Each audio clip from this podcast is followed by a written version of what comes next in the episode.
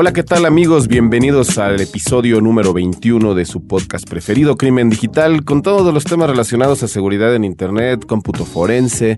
En esta ocasión estaremos tocando un tema muy importante y analizaremos también qué significa y qué es ICMEC. Vamos a tener una entrevista con un importante ejecutivo, así es que súbele a tu dispositivo preferido y recuerda, estás en Crimen Digital. Todos los días, millones de seres humanos nos conectamos a un sistema de información. Vivimos una realidad virtual donde convivimos, crecemos y maduramos. Enviamos y recibimos datos a través de una red donde nadie se conoce. Solo vemos imágenes y reflejos, no juzgamos, solo intercambiamos. Es mejor estar informado, no hay pretextos. Crimen Digital, el podcast con todo lo relacionado al cómputo forense, seguridad en Internet y las últimas tendencias nacionales y mundiales del cibercrimen conducido por Andrés Velázquez y Mario Jubera.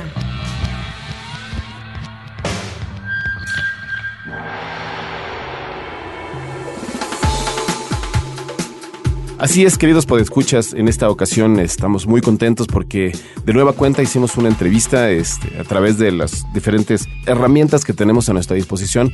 ¿Cómo ves, Andrés? ¿Cómo estuvo tú que estuviste más al pendiente de esta, en esta ocasión de lo acontecido en la entrevista? Pues eh, tuvimos la oportunidad de entrevistar a Guillermo Galarza. Eh, él, como vieron aquí en el, en el post, o a lo mejor en el, nombre del podcast, vamos a estar hablando de ICMEC. Pero bueno, ¿qué es ICMEC? ¿no? Entonces vamos a platicar qué es ICMEC, qué están haciendo, cómo podemos llegar a apoyar a ICMEC. Y bueno, es un tema que te estaba yo mostrando hace rato parte de la entrevista y sí es de, de, de, pensarle, ¿no? Sí, sobre todo me gustó mucho la visión que tienen sobre eh, este problema, ¿no? O sea, no sé si quisieras explicar qué significan las siglas ICMEC. Bueno, ICMEC es el International Center for Missing and Exploited Children, que All en right. español Right. Ahora en español sería el Centro Internacional de Menores Desaparecidos y Explotados. Exactamente. Entonces vamos a platicar con Guillermo. Eh, tenemos, sin embargo, pues que recordarles que nos tienen que contactar, ¿no? Sí, claro. Como siempre, los invitamos a que lo hagan a través de nuestras vías de comunicación. Eh, contacto arroba crimendigital.com. También nos pueden llegar a contactar vía Twitter arroba cibercrimen, arroba jubera. Y eh, también podrían llegar a, dejarnos comentarios directamente en el post en crimendigital.com o también en la página de iTunes, ¿no? Sí, claro, y también, bueno, tenemos un buzón de voz para todos ustedes. Es un servicio gratuito que nada más está en la ciudad, bueno, en la República Mexicana. Es el 01800 087 2423. Nada más recuerden de, de dejar este su nombre y aparte a que a que, este, que va dirigido a crimen digital y pues bueno, nosotros lo estaremos poniendo aquí en vivo y a todo color. ¿no? Así es, digo, es un 01800, sin embargo, si están en la Ciudad de México, ya nos pasaron un nuevo número que es el 2455-5090. Ese yo no me la sabía, pero qué bueno. Qué bueno, porque está, está en la página, ah, está en la parte de contacto. Por eso, por eso decía yo que ahí estaba. Pero sí, entonces... Eh, tenemos, coment tenemos comentarios, tenemos ahí algunas sí. preguntillas, ¿no? Sí, mira, este Andrés, en este caso yo quisiera leer estos, estos este, comentarios y reflexiones. Por ejemplo, William Rumbo nos escribió hace poquito sobre el tema que tocamos de Mac en el capítulo pasado. Uh -huh. Dice que le pareció muy interesante, que sin embargo nos quedamos muy cortos en algunos tipos de información, sobre todo por no analizar los elementos externos de, de almacenamiento. Uh -huh. Y pues bueno, o sea, él hace algunas sugerencias sobre el tema de los iPhone. En realidad, como lo comentamos durante ese momento, eh, es una primera primera vista, ¿no? Claro. Eh, era únicamente el tratar de abarcar el tema de eh, preservación, ¿no? La identificación y preservación. Eh, acuérdense que el cómputo forense está basado en, en cuatro pasos, que es la identificación, uh -huh. preservación, análisis y presentación. Ahí únicamente hablamos de computadoras Mac, ¿no?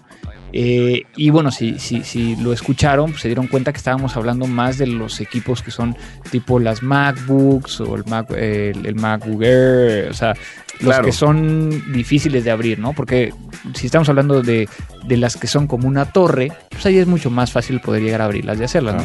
Pero eh, quería, decir, de alguna manera, eh, explicarles cuáles son las problemáticas, pero sí es muy claro, es muy claro que nos quedamos muy cortos. Yo creo que nos podríamos aventar casi una temporada de pura Mac, ¿no? Claro. Este, pero la idea es, eh, en, en, este podcast, y como lo hemos manejado desde el inicio, es darles algunos tips, algunas cositas para que vayan ustedes.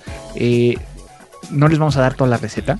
También, sí, no. ¿no? O sea, si se interesan por algo, pues mándenos sus comentarios. Y lo que estamos haciendo es de que nosotros habíamos quedado de que en este íbamos a hablar de iPhones. Sí, pero. Pero tuvimos la oportunidad de hablar con Guillermo y entonces fue así el cambio completo este, y demás, ¿no? Afortunadamente eso es lo que no es trabajar en una estructura poco, poco este, manipulable, modificable, ¿no? La verdad es que nos pareció interesante en este caso ponerlo y, y bueno, y aparte yo creo que esos temas, este, aparte nos sirve mucho para que ustedes también hagan sus comentarios, ¿no? Y entonces así cuando traigamos el programa de iPhones podríamos hacerlo ya sobre preguntas y comentarios muy específicos que también podría ayudar. Sí, porque si no tenemos suficientes comentarios de qué quieren que hablemos en los de los iPhones, pues entonces hacemos lo que queremos, ¿no? Pues sí, si no ponemos canción.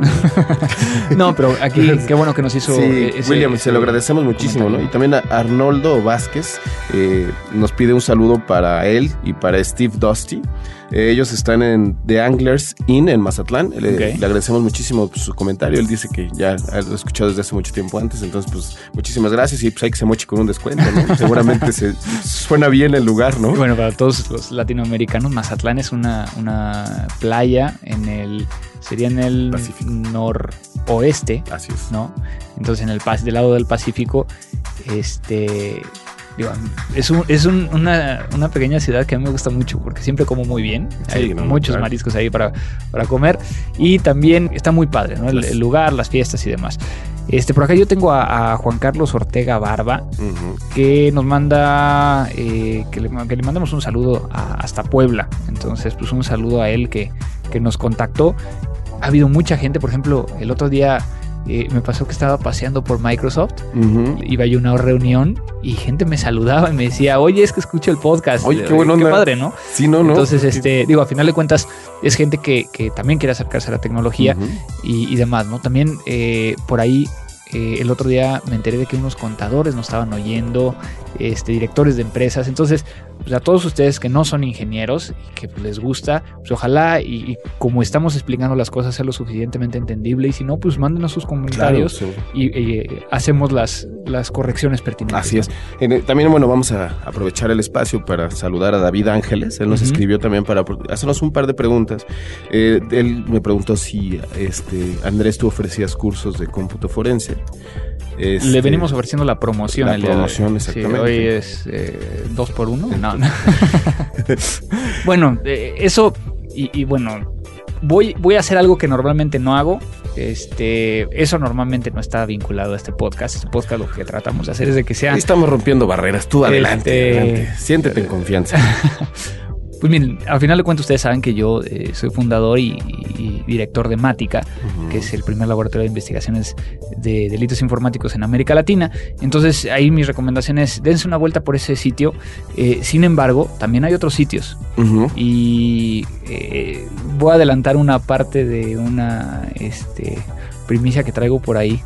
Vamos a estar entrevistando gente del SANS Institute, ah. eh, de esta organización eh, estadounidense que da uno de los mejores cursos y certificaciones en cómputo forense no orientado a producto, es decir, a, cuestiones eh, completamente de proceso proceso o la práctica como tal.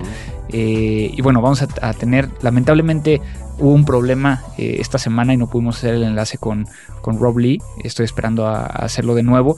Rob Lee es el encargado de todo el currículo o el currículo de, forense para el SANS. Mm. Y aparte, bueno, estuvo trabajando muchos años en, en, el gobierno de Estados Unidos, creo que en la Fuerza Aérea. Digo, ya les vamos a traer. Y es una entrevista que, que he estado eh, buscando desde hace tiempo porque él fue mi profesor. Ah, ok. Entonces, este, me lo reencontré ahora que estuve en Montreal, le platiqué de este podcast y me dijo, vamos a hacerlo. Ah. Entonces, lamentablemente ese día no, no pudo. Espero que esta semana que viene sí. Y entonces, pues, yo creo que para el próximo podríamos llegar a estar hablando de iPhones y Sans. Sí, y también, este, yo, bueno, igual y los vamos a tener que dividir, ¿no? Pero bueno, lo importante es que ya están surgiendo temas que ustedes nos han hecho el favor de, de sugerir, bueno, que de sugerir y eso nos parece muy interesante. También Andrés, eh, David nos pregunta si existe existen hackers mexicanos, este, y si ya existe como, ya sabes, un top 5 o algo así. No sé si pues tienes algún comentario es un tema, Es un tema interesante porque hay que hablar de la diferencia entre hackers y crackers y, demás, ¿no? Pero bueno, yo creo que la pregunta de él es si existe una comunidad, ¿no? En, en México. Si, si, lo ponemos de una perspectiva de una comunidad que cometa defacements y cometa este no sé, entrar y cambiar la página es lo que me refiero, eh, sí hay, ¿no? Eh, sin embargo, no es una comunidad organizada. O sea, no es como en otros países que se sabe que forman parte de una comunidad o como se hacía hace muchos años. Eh, ahí, por ejemplo, uno de los, de los grupos que, que, recuerdo es el World of Hell, donde incluso había un latinoamericano y este, después fue preso y demás, ¿no? Aquí en México existió el Raza Mexicana, existieron eh, bueno, varios, varios grupos. No quiero llamar o no quiero decir los nombres de los grupos porque si no se van a poder estar ahí buscando cosas y después van, van a tener ahí eh, ideas, ¿no? Pues Obviamente. Y ahorita voy a aprovechar el comercial. Si alguna vez tengo que hacer una investigación y en esa investigación usted está involucrado y encuentro que en su computadora está este podcast, no se la va a acabar. Aparte de todo. No se la va a acabar. Pero bueno, es parte del show, ¿no? Ay, ay, ay. No, pues la verdad es que estamos muy contentos, como siempre. Es muy interesante todas sus preguntas. La verdad es que nos dan la oportunidad de abrirnos a otros temas y comprender y conocer un poquito más de cuáles son sus inquietudes, sobre todo que existen allá afuera. Y pues bueno, en este caso vámonos a, a lo que sigue, al tema principal. ¿Qué te parece? Me parece perfecto. Y pues escuchen entonces, por favor, muy atentos esta, esta entrevista, ¿no? Yo quiero darles una recomendación. Si pueden, pongan este podcast a los, a los amigos o a, los, las personas que están a su alrededor que son papás. Exacto. ¿No? Sí, que los papás lo escuchen, ¿no? Sí, para todos aquellos que son papás está dedicado a ustedes. Ay, sí, van a ver. Vámonos. Vámonos. Crimen digital. Me llamo Guillermo Galarza, soy el director de desarrollo internacional eh, del Centro Internacional de Menores Desaparecidos y Explotados, que estamos ubicados en la ciudad de Washington, D.C. Pues estamos con Guillermo Galarza, quien está en una organización muy, muy interesante y que eh, hemos tenido la oportunidad de estar platicando. Eh, hay un tema muy importante que Guillermo es, es mexicano y bueno, hoy nos va a platicar un poco acerca de qué están haciendo y cómo las redes pueden ser utilizadas tanto para perseguir delitos como también para ayudar, en este caso que son los, los menores. Entonces, Guillermo, bienvenido a Crimen Digital, este podcast que estamos haciendo el día de hoy, gracias a tu presencia. Bueno, muchas, muchas, muchas gracias, Andrés. Bueno, vamos a ver un poco más de, la, de la organización. Les quiero comentar un poco de lo que hacemos y por qué lo estamos haciendo. Em, el Centro Nacional para Niños Desaparecidos y Explotados, em, www.missingkids.org, es una organización no gubernamental que fue establecida eh, con el mandato del Congreso norteamericano para, para ayudar a los padres de familia y a los gobiernos a prevenir la explotación sexual y buscar a los niños desaparecidos. Pero hoy nos vamos a enfocar un poco de lo que es la explotación sexual y, qué es lo que estamos haciendo para prevenir la explotación sexual y, ayudar a los diferentes gobiernos y a los, a los, padres de familia a educar más a los jóvenes de los riesgos que estamos viendo en, en la Internet. Bueno, primero que nada, yo sé que pues, sabemos que ya todos los, los jóvenes ya tenemos ya acceso a todo tipo de tecnología, eh, ya sea a través de los teléfonos, de los BlackBerry, de los iPhones, pero también las computadoras, en las computadoras portátiles en, las casas, en, las escuelas. Y, tanto como el Internet nos ha abierto mucho las puertas para intercambiar con amigos, intercambiar fotografías, mensajes, también ha abierto un espacio para los delincuentes, un espacio para los delincuentes eh, que puedan intercambiar imágenes de pornografía infantil, imágenes de, abusos. Estos abusos ya, ya tienen, tienen, un, eh, tienen ya un espacio que ya no es tanto un un abuso en el parque, como cuando éramos chicos que te decían los padres, ten cuidado cuando vayas al parque, no te vaya a salir la persona con la gabardina y, te vaya a hacer ahí un flash. Ya es más, este, hay que tener cuidado con quién estamos chateando en línea, con quién estamos intercambiando informaciones y con quién estamos eh, abriendo nuestras, nuestras casas, ¿verdad? Ya tenemos a, la computadora, tenemos la computadora en el cuarto, tenemos la, el, eh, el video y, pues bueno, ¿con quién están chateando todos sus hijos? Claro, y, bueno, aquí hay un tema y, que nos han preguntado mucho, ¿no? Principalmente padres. ¿Qué tanto pasa? O sea, ¿es, es realmente algo que, que, le, que le pasa prácticamente a la totalidad de los, de los chavos o es algo que que está seccionado.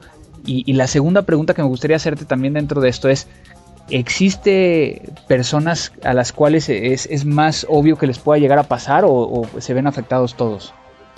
Mira, este es un tema que todo el mundo está afectado, desde los adultos hasta los niños. Los que los más vulnerables son los, los, jóvenes ahora que están en la universidad, que están en, la escuela, en la prepa, que tienen acceso a todo este tipo de comunicaciones. Los, estos grupos, estas organizaciones están, están acercándose a este grupo de individuos, de, de, jóvenes, para, este, pues para tener más información, ¿verdad? Ya sea que los traten de, abusar, ya, ya sea que los traten de, de, buscar, ¿verdad? Estos grupos están buscando a jóvenes, jóvenes quienes este, están solos, jóvenes quienes no tienen parejas, que, que, buscan amistad en línea. Ok, bueno, eh, este podcast está dedicado al tema de, delitos informáticos y hemos tocado en algunas ocasiones el tema de, pornografía infantil y, otros temas, ¿no? ¿Qué, ¿Qué, está haciendo esta organización? Y bueno, desde el punto de vista tanto Miss Children como eh, IGMEC, para poder llegar a acercarse al tema de las redes y yo creo que un, tema sería las redes sociales, ¿no? Claro, bueno, bueno, primero que nada estamos son, son tres áreas que estamos, este, que trabajamos. El área número uno, trabajar con todas, los, eh, todas las compañías de redes, redes sociales para crear eh, capacitaciones internacionales. Es muy importante que no tanto como la, las, los, los, gobiernos, pero también como los, este, los estudiantes, las escuelas, sepan cuáles son los riesgos en las redes sociales. Okay. El 39% de todos los casos que nos llegan de explotación sexual son casos que vienen a través de las redes sociales. ¿Por qué? Porque si yo estoy hablando o estoy intercambiando imágenes o chateos con algunas personas, estos grupos de gente van a estas redes sociales y traten de adquirir toda la información que ellos puedan acerca de una persona ya con lo que este, ya se meten al hackeo, sacan todas las claves y una vez que ya esas personas tienen todas las claves, empiezan a hacer, mandar mensajes a todos tus amigos que, tienen, eh, que están en la red. Por ejemplo, si, si esta persona quiere pasarse por otra persona, les mandan un chat, ¿sabes qué? Necesito, necesito dinero, que, este, que estoy atorado, estoy de viaje. Y pues obviamente los amigos piensan que realmente esa persona está en, en, en, riesgo y, y, les mandan, y les, mandan, les mandan dinero. El 39% de todos esos casos nos llegan a través de las redes sociales. Wow, Entonces, es un número alto, ¿no? es un número bastante alto. Entonces es muy importante educar al público de los riesgos que hay en las redes sociales. Pero también muchas de estas compañías de las redes sociales han creado ciertas eh, pues, privacidad, ¿verdad? Hay ciertos botones que hay que picarle. ¿Sabe que No quiero compartir eh, fotografías con nadie fuera de mi grupo. No quiero que la gente me pueda buscar. Entonces los mismos usuarios se tienen que tienen que saber que si hay ciertas eh, medidas de seguridad que estas redes sociales están utilizando y que pueden utilizar. Claro, claro, y, desde el punto de vista, ¿cómo, cómo trabajan ustedes eh, en el tema de procuración? Este, sé que, que, se han acercado a diferentes gobiernos y que de hecho están capacitando eh, tanto fiscales como ministerios públicos, como gente que está dentro del área investigativa en, en, estos, en estos medios. ¿Nos puedes platicar un poquito de ello? Claro, cómo no. Bueno, ¿y por qué es lo que estamos haciendo? Bueno, quiero, bueno, el, simple hecho de que estamos capacitando y capacitando a jefes de policía, a fiscales, es que este, estamos entrando en una época que todos estos sitios de web, sitios de redes sociales, están creciendo y ya todo el mundo está utilizando este, este mecanismo, esta herramienta para, para intercambiar información. Entonces, lo que hicimos, hicimos una eh, encuesta en todas las redes sociales, en todos los tipos de sitio web, y vimos que realmente el 83% de todos estos delitos cibernéticos son a través de estos sitios web, son a través de estas redes sociales. De todos los casos que nos llegan, el 83% son a través de estas redes sociales. Entonces lo que creamos, creamos capacitaciones, capacitaciones internacionales, donde vamos y capacitamos a los policías, a los fiscales, a los procuradores, de cómo se hace una investigación en línea, cómo se hace un rastreo eh, a través de la internet, pero también cómo se hace una entrevista del delincuente, cómo se tratan a las víctimas de estos tipos de casos.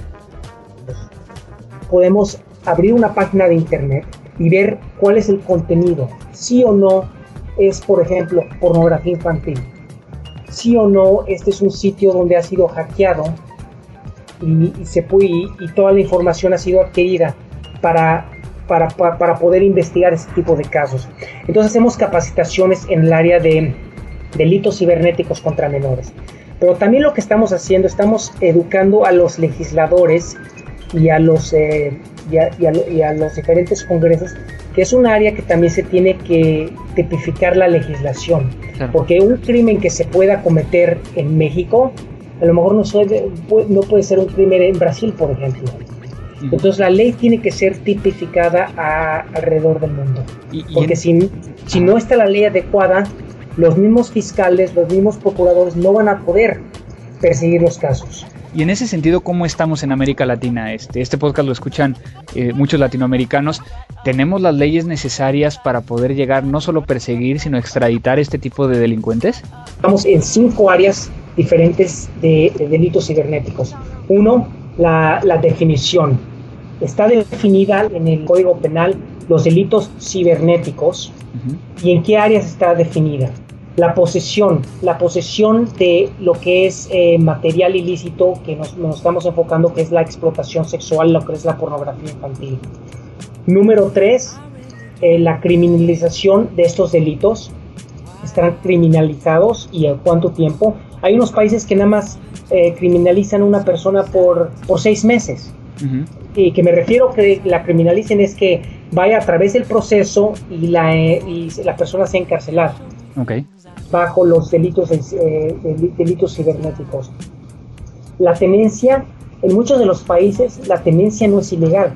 Entonces, si yo estoy en México y estoy bajando miles y miles de imágenes, y luego me voy, por ejemplo, a, a Perú y soy arrestado por cualquier cosa, si yo tengo todas esas imágenes de explotación sexual que son un delito en México, por ejemplo, en Perú Perú probablemente la legislación no está adecuada y ahí no me pueden, no es un delito tener todas esas imágenes. Entonces, ¿cómo estamos en América Latina? Bueno, estudiamos a todos los países y hay muchos países todavía en América Latina que no tienen la legislación tipificada para combatir los delitos de delitos cibernéticos contra menores. Ok. Regresando a uno de los temas que nos comentabas, eh, y que es de mucho interés, bueno, también está el tema de las víctimas, ¿no? ¿Qué pasa con estos chavos que, se ven afectados? ¿Cuál, ¿Cuál, es la naturaleza y cómo como papás podemos llegar a saber que, fueron, eh, no sé, acechados o que fueron contactados por, por algún pedófilo o eh, explotados por medio de las redes, ¿no?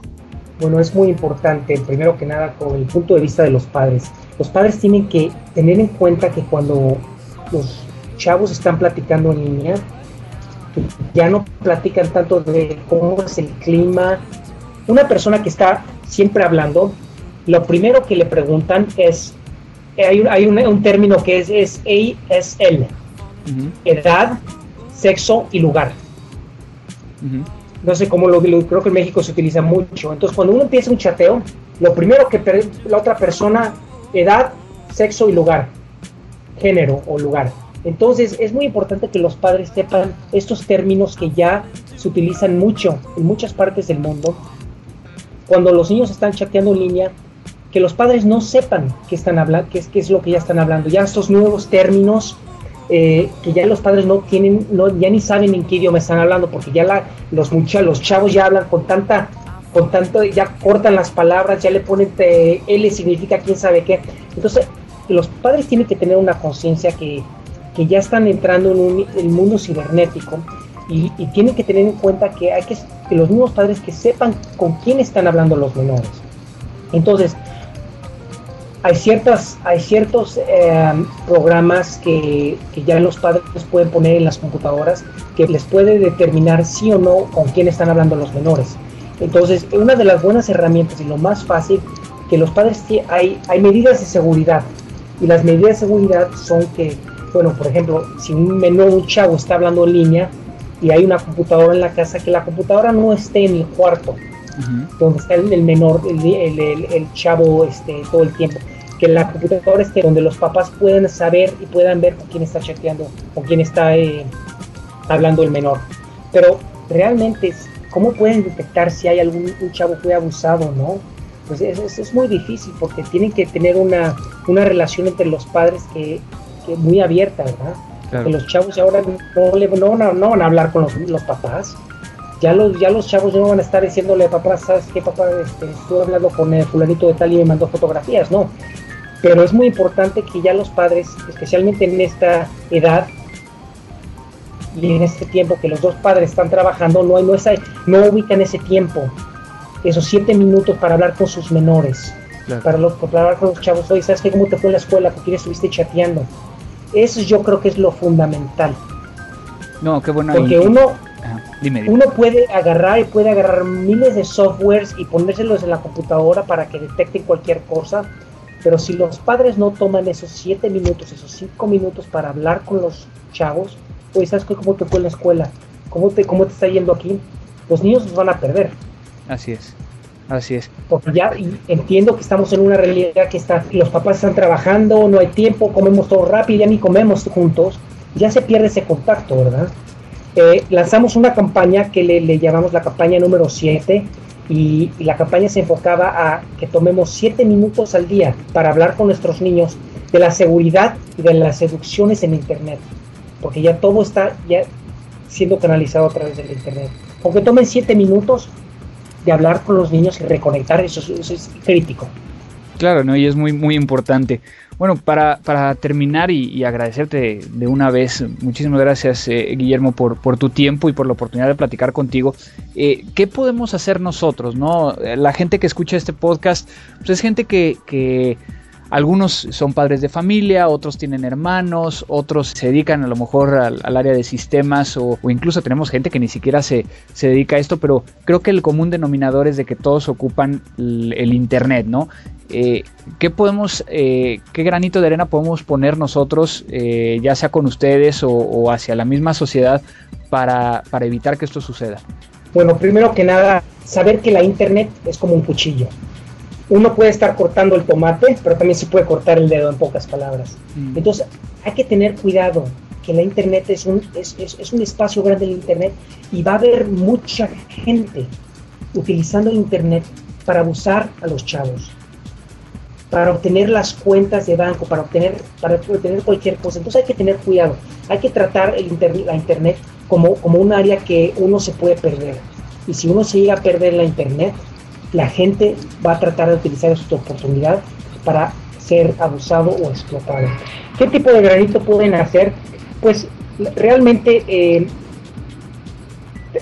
tratar de brindar esfuerzos del gobierno, pero también como del, sector privado, para educar, para crear campañas de, educación y de prevención. Eso es, eso es, una, esa es una meta que tenemos en todas partes del mundo. Nos, nos enfocamos mucho a, a lo que son capacitaciones, a lo que son eh, eh, formas de seguridad, identificaciones de leyes, pero si no está la prevención y la educación de las familias, de las escuelas, desde los chavos, eso es un área que podemos fallar, ¿verdad? Y hay que, y hay que educar a estos diferentes sectores.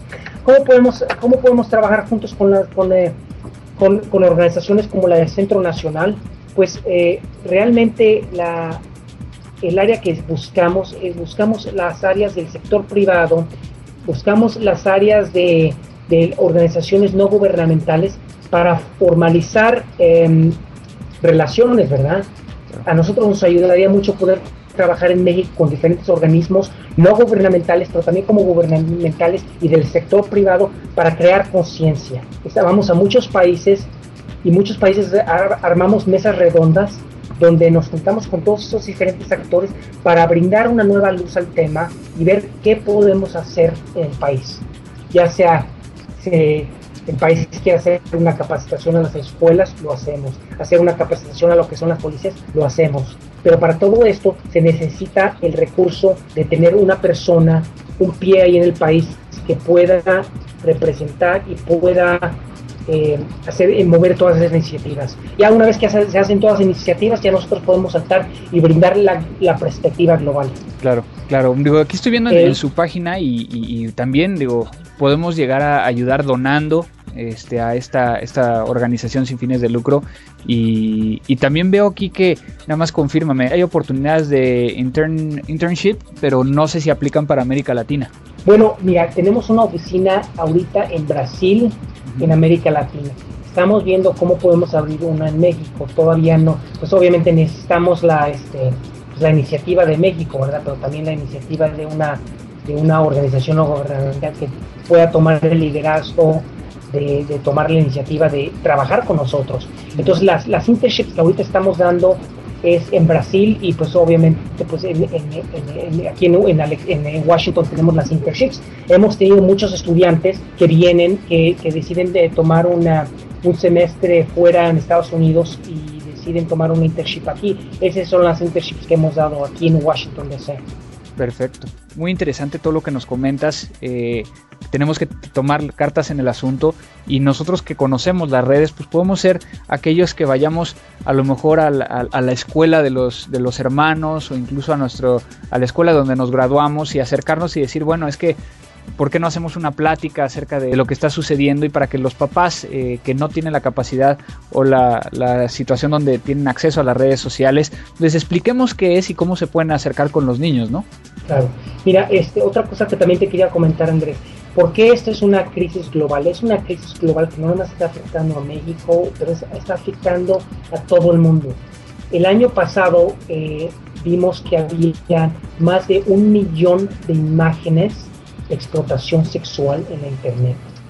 Y sabes que hay más de 100.000 sitios web de explotación sexual. Una persona puede agarrar una tarjeta de crédito y yo puedo tener acceso a este material ilícito simplemente utilizando mi tarjeta. Entonces hay más de 100.000 sitios solamente de lo que es pornografía infantil en la internet. Y, y, toda esta persona y toda esta gente está intercambiando imágenes, ya no tanto también en la internet, pero en las redes peer-to-peer.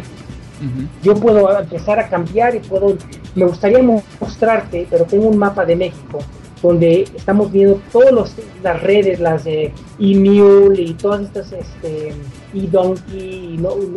con las que estén utilizando en México, y puedes ver cómo está, hay un tráfico de, todas estas redes y la gente está intercambiando ya no tantos videos, olvídate los videos, ya, todo, ya son imágenes ilícitas de, niños. Ya, ya, no, ya no me refiero a la niña de 17 años que parece pasar por 20 años. Estamos hablando de niños de, de 3 a 5 años, bajo de 3 años, que están intercambiando las imágenes de estos. Entonces ya no es un delito tanto de una jovencita, ya son, ya son, son bebés que están haciendo este, explotados en la internet. Entonces es una crisis global que realmente está afectando a todo el mundo. Y hay que tener en cuenta que estos, estos son los, las víctimas. Las víctimas son los niños. Porque una vez que esta es una imagen en la internet o en las, en las peers-to-peers, ya nunca la va a poder bajar. La puedes, la puedes minimizar, pero siempre va a ser esa, esa imagen, siempre va a estar en internet. Claro. Claro, y, bueno, aquí eh, en tu experiencia, si, si por alguna razón nosotros estamos navegando en estas, estas redes eh, peer-to-peer y encontramos a lo mejor una fotografía, digo, en Estados Unidos eh, existe la ley de que tienes que, avisar inmediatamente a las autoridades, prácticamente en toda América Latina se está, se está dando. eso es lo que tenemos que hacer, supongo yo, ¿no? Avisar a las, las autoridades. Claro, avisar, avisar las autoridades correspondientes, pero si siempre eh, nosotros a veces lo que tenemos, tenemos un cyber tip, un sitio eh, cibernético que también lo pueden eh, acceder a través de nuestro sitio web. Repórtenlo y nosotros lo que hacemos lo canalizamos y lo mandamos a las autoridades en México también. Ok, y en cualquier país de, América Latina, ¿no? Perfecto, a las, a las diferentes autoridades, ya sea en México, ya sea en Brasil, ya sea en Chile, ya se las mandamos a ellos para que ellos puedan darle seguimiento al caso. Obviamente, pues, a veces podemos estar este, navegando en línea y vemos nos topamos con una imagen, una imagen que sea bastante, bastante, eh, pues, pues, uno sabe cuándo es un menor o cuando no es un niño, ¿verdad? Y si uno topa con esa información, reportando a las autoridades automáticamente, porque tenemos que asegurarnos que el mismo, la misma compañía el mismo servidor sepa que el usuario está utilizando su servidor para mandar esta información ilícita. Entonces también el mismo, tanto como el mismo proveedor de Internet tiene que saber que sus servicios están siendo explotados o abusados para mandar esta información que no se debería mandar, ¿verdad? Claro. Hay tantos temas que podríamos llegar a estar platicando, pero, pero obviamente pues, se nos acaba el tiempo. Y pues quiero agradecerte, eh, Guillermo. Eh, tenemos aquí a Guillermo Galarza de International Center of Missing and Exploited Children, ICMEC. Quiero agradecerte de corazón. Muchísimas gracias por esta oportunidad. Es una, una cuestión que le hemos platicado en, en persona que cuentan particularmente conmigo para cualquier cosa que, que, podamos llegar a ayudarles y creo que eh, entre todos, todos los que nos están escuchando, podemos llegar a poner ese granito de arena para detener o por lo menos para prevenir a todos aquellos padres o menores que están allá afuera, ¿no? Ah, muchísimas gracias por, por tu tiempo, Guillermo. Muchas, muchas gracias eh, Andrés y muchas gracias por lo que estás haciendo porque es importante que la gente sepa que este es un que esta es una área que pues hay que, hay que educar a la gente y más importante a los más vulnerables de este mundo que son nuestros chavos. Así es, así es. Muchísimas gracias Guillermo y espero que te tengamos otra vez por aquí en Crimen Digital. Muchas gracias, ¿eh? hasta luego. Gracias. Crimen Digital. Bueno, pues escuchamos ya a Guillermo Galarza, que es el, el director de Desarrollo Internacional de el Centro Internacional de Menores Desaparecidos y Explotados. ¿Cómo ves, que, que, no, estuvo, estuvo impactante. Fíjate, Andrés, algo que me, que me llamó mucho la atención fue este carácter de, de, tener la responsabilidad todavía en, en, la humanidad, ¿no? Que es algo que hemos comentado mucho aquí, que tú lo dices constantemente. Al final la responsabilidad de tener una, una mejor sociedad más protegida y más consciente empieza en los mismos seres humanos, o sea, en nosotros, sí. ¿no? Sí, lo que, lo que comentábamos eh, ahorita fuera del aire, de que cómo lo dijo tan crudo, ¿no? Sí, no, pues realista. Cualquier herramienta no sustituye el tiempo que tú puedes llegar a estar hablando con ellos, ¿no? No, y aparte yo me imagino que ellos han hecho un análisis, como vimos ahí este, los datos duros y todo esto, que es son temas muy difíciles, pero que sin embargo existen y no podemos estar alejados de ellos. ¿no? Así es. Y, y, qué bueno que existen este tipo de organismo y que este tipo de personas también se den, se den unos minutos para platicar con nosotros. Uh -huh. y, y, sobre todo dejarle esto a los papás. No hay nada mejor que la comunicación, ¿no? Y eso es algo que yo creo que toda la vida ha, ha sido un, un, problema, la comunicación entre los padres y los hijos. ¿no? Claro, claro, pero bueno, creo que nos, nos dio eh, un, una perspectiva completamente diferente. A lo mejor una perspectiva que no se tiene que solucionar con bits y bytes. Exacto. Este, nos dio datos muy duros. a mí me llamó mucho la atención este del 83% de, de los casos eh, donde donde son eh, contactados los menores por redes sociales. Eh, es impresionante. Y, y, bueno, algo que, que pues yo los invitaría a hacer, que, que, a lo mejor Guillermo no, no llegó a, a, a comentarlo a, a, detalle, pues es, veamos cómo podemos ayudar. Claro. O sea, cada uno de nuestra trinchera, cada uno, a lo mejor como, como lo, lo, lo, dije dentro de la entrevista, ¿no? Busquemos el dar una conferencia, busquemos el, el acercarnos a, a nuestros primos, a, a nuestros tíos, a alguien, ¿no? Yo creo que acabas de tomar un punto muy importante, Andrés. Yo creo que aquí es lo más importante es la información que nosotros estemos distribuyendo como conocedores eh, lo más importante es tener estas pláticas con nuestros sobrinos, con nuestros, eh, no sé, con cualquier persona que creamos que es una persona vulnerable, porque tampoco sabemos que es únicamente, en este caso hablamos de los, de los niños, pero bueno, sabemos que también hay otros sectores de riesgo, como los adultos, etcétera, etcétera. Yo creo que lo más importante aquí es sentarnos, platicar con ellos, decirles cuáles son las cuestiones y las percepciones que nosotros vemos. Y como bien probablemente se desarrollen y se desarrollen herramientas de hardware y de software, y como bien dijiste hace un momento, pero yo creo que al final, de la manera en que nosotros nos protejamos a nosotros mismos, esa es la mejor manera de que podamos salir adelante, ¿no? Sí, sí, sí. Y bueno, para, para poner este, esta parte de reflexión, como siempre lo hacemos en, en este podcast, Así es. ¿qué pasa con los abuelos? ¿Qué pasa con la gente de la tercera edad que está empezando a utilizar las redes? Sí. ¿No? Entonces yo creo que ese sería lo que nos gustaría que, que nos enviaran comunicaciones o que pongan aquí en el, en el post del, de crimendigital.com, que pongan sus comentarios, ¿no? Así es. Porque creo que también un área vulnerable son aquellos adultos mayores. Es. Música.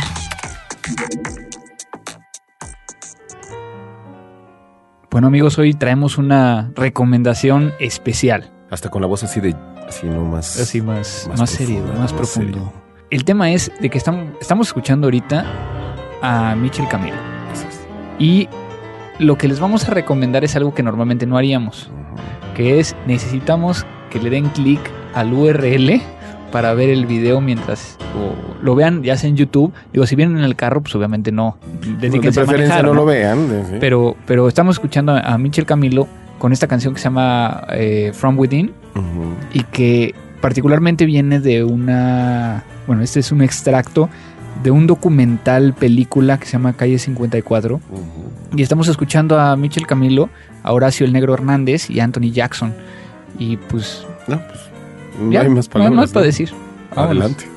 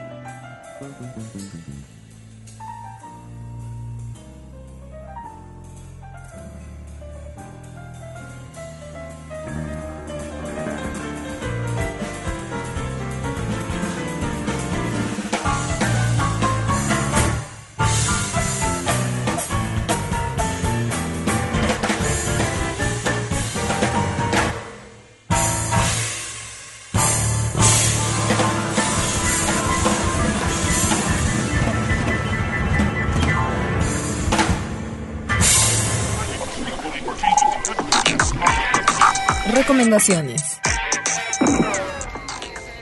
Bueno, Andrés, en la recomendación traigo una herramienta que he estado empezando a utilizar, he estado, he estado trabajando con ella y me parece muy interesante. Sin embargo, pues yo sé que como siempre tiene que pasar por el escrutinio, ¿verdad? Del juez de hierro. Pero bueno, quiero presentarles y bueno, presentarte a ti, Andrés, el nuevo este servicio que no es nuevo, pero que sin Ujú. embargo está haciendo sus pininos en la plataforma de PC que se llama Dropbox. Ok. Pues haz de cuenta que es una función de, como se podría decir, como un de servidor externo. A diferencia de otros este, servicios como RapidShare o como esos que de repente utilizamos, en este pues en realidad es como una extensión de tu, de tu disco duro, es digamos creas un, este, un espacio virtual en el sitio Dropbox en donde puedes subir información de hasta 2 gigas y este bueno está disponible para que lo puedas descargar desde cualquier lugar. También tienes la opción de compartir carpetas con algunos usuarios. Y bueno, lo importante o lo interesante de todo esto es que es directamente desde tu disco duro. No tienes que irte hasta un sitio, no tienes que esperar que suba y que se tarde las horas enteras. O sea, no sé, se me hizo muy interesante. ¿Tú qué opinas al respecto, Andrés? A ver, platícame. Bueno, aquí hay que, hay que, hay que platicar de cómo funciona, ¿no? Eh, al final de cuentas es un, un servicio basado en web de almacenamiento operado por, por la empresa que se llama Dropbox y que utiliza el cloud computing para permitir a los usuarios el poder llegar a guardar y compartir archivos y folders a través de internet utilizando eh, la sincronía de datos. Esto es que cuando tú pones eh, el archivo dentro de uno de tus folders, ese folder se sincroniza con lo que está eh, en, en internet. Tiene tanto la parte pagada como la parte gratuita, ¿no? Sin embargo, aquí, como bien comentas, la diferencia es de que tiene eh, clientes Exacto. para poder llegar a, o sea, clientes como aplicación, ¿no? O sea, que te permite llegar a, a instalarlo y que permita llegar a, a hacer esa interacción, ¿no? Y dentro de ello, por ejemplo, ahorita hay más de 10 versiones, incluyendo Microsoft, eh, Windows, todo lo que es Mac, Linux, y también hay versiones móviles para iPhone, iPad, Android y BlackBerry. ¿no? Así es. Así Entonces, eso sí es una cuestión completamente nueva o que no habíamos visto en otros, en otros servicios, ¿no? Y, y bueno. Esa es la parte buena. la parte de funcionalidad como tal, que Bueno. me puse yo a investigar entre el momento en que tú me lo dijiste hace cerca de 20 minutos hasta este momento. Tranquilo, no te voy a echar el café encima, porque hoy, hoy Mario está comiendo, está tomando café, no está tomando Coca-Cola. Ah, ¿no? no, es que ya no, ya nos quitaron el patrocinio. Pero entonces, eh, lo que hace es de que eh, te realiza la, la- la transferencia de, de información utilizando eh, encripción. Así es. ¿no? O sea, ellos manejan aquí que utilizan AES, los de 256, eh, pero también utiliza SSL.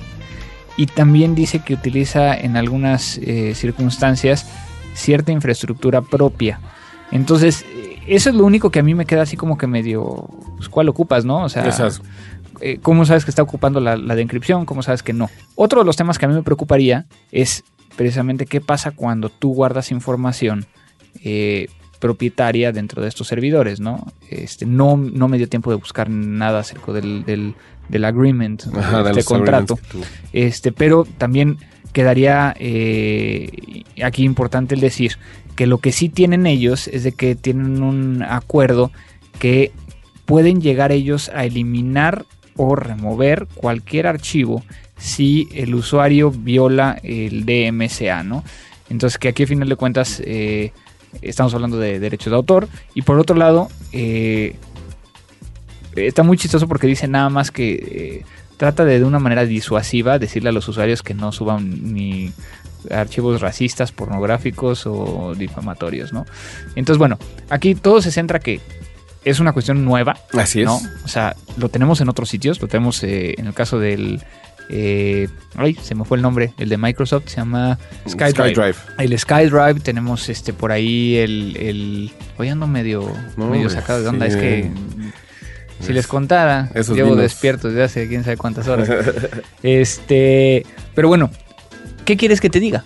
Yo creo que aquí en es este bueno. caso, o sea, sí, yo creo que también es como toda la mayoría de las herramientas que se crean o se utilizan dentro de Internet, ¿no? O sea, la herramienta tiene un propósito bastante efectivo, como tal, este, cumple una función que a mí me pareció muy relevante e interesante, sobre todo en, los términos de la, la, rapidez en la que tú puedes acceder al servicio.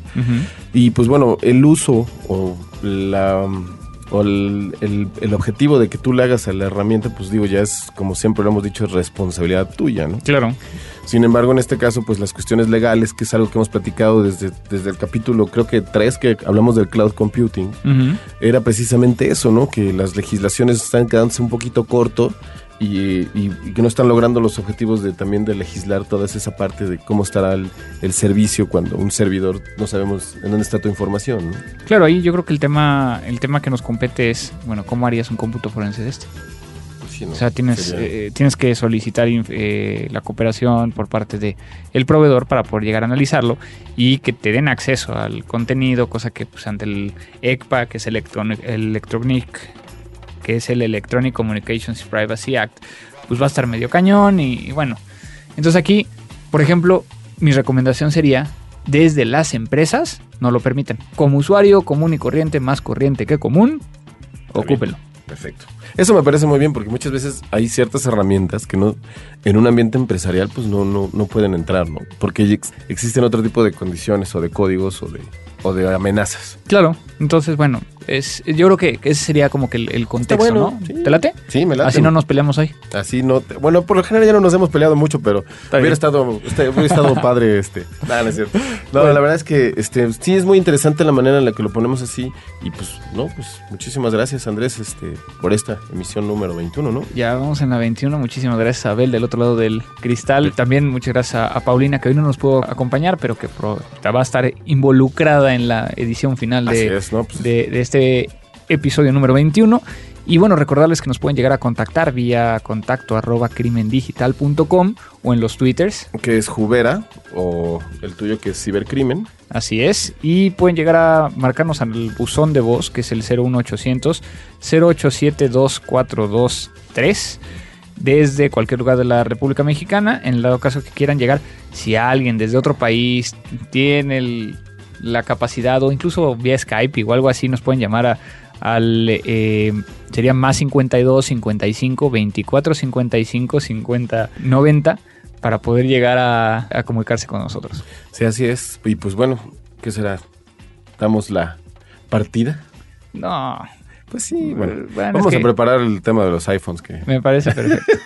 pues muchísimas gracias a todos ustedes. Esto fue Crimen Digital. Gracias. Crimen Digital, el podcast con todo lo relacionado al cómputo forense, seguridad en Internet y las últimas tendencias nacionales y mundiales del cibercrimen. Conducido por Andrés Velázquez y Mario Jubera.